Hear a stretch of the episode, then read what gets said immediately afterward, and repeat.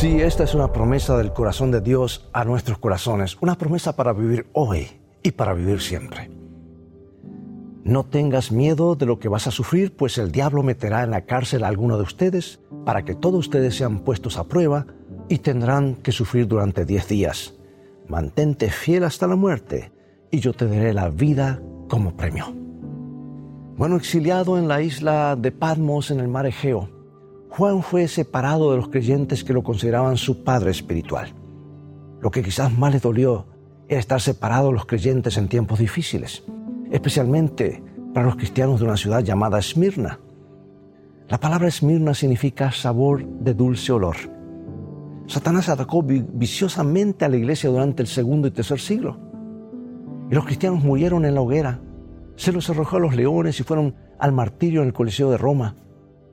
Sin embargo, los esfuerzos de Satanás no detuvieron el crecimiento del cristianismo. Por el contrario, la iglesia floreció.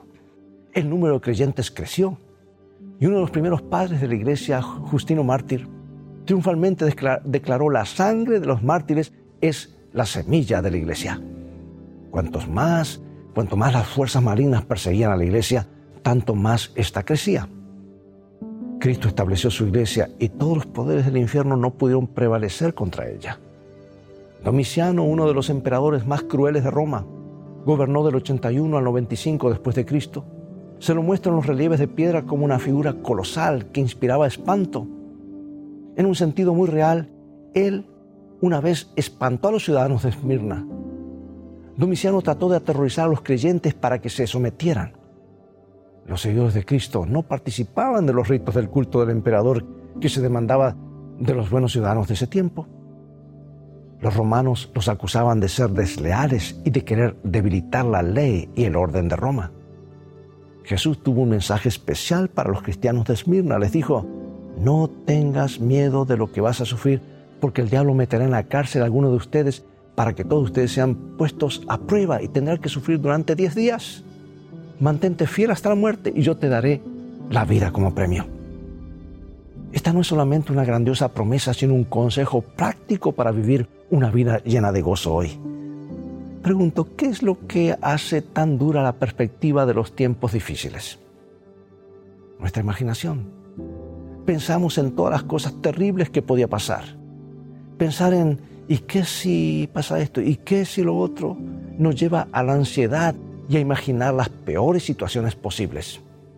Jesús le dice a los cristianos de Esmirna y a nosotros que aunque nos suceda lo peor, aun si morimos, él recompensará nuestra fidelidad con la vida eterna en la segunda venida cuando venga su Hijo Jesucristo.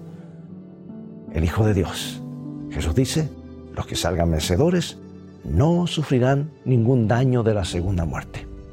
No experimentarán la segunda muerte separados para siempre de Dios, porque con Cristo estaremos salvos y seguros. Y a través de Cristo triunfaremos aún en la peor de las circunstancias aun cuando tengamos que entregar nuestra vida eternal, no nos tocará la muerte segunda. Tendremos una corona de vida, vida eterna con Dios en el cielo. Ahora amigo, esto no es una fábula, esto es lo más seguro. Dios lo dice y Él siempre dice la verdad. Esto es algo por lo cual debemos alabarle hoy. Dios te bendiga y recuerda, en el viaje de la vida, las cosas han de terminar muy bien si tienes los principios de la Biblia como tu GPS y a Jesús como tu guía, porque esa es una mejor manera de vivir.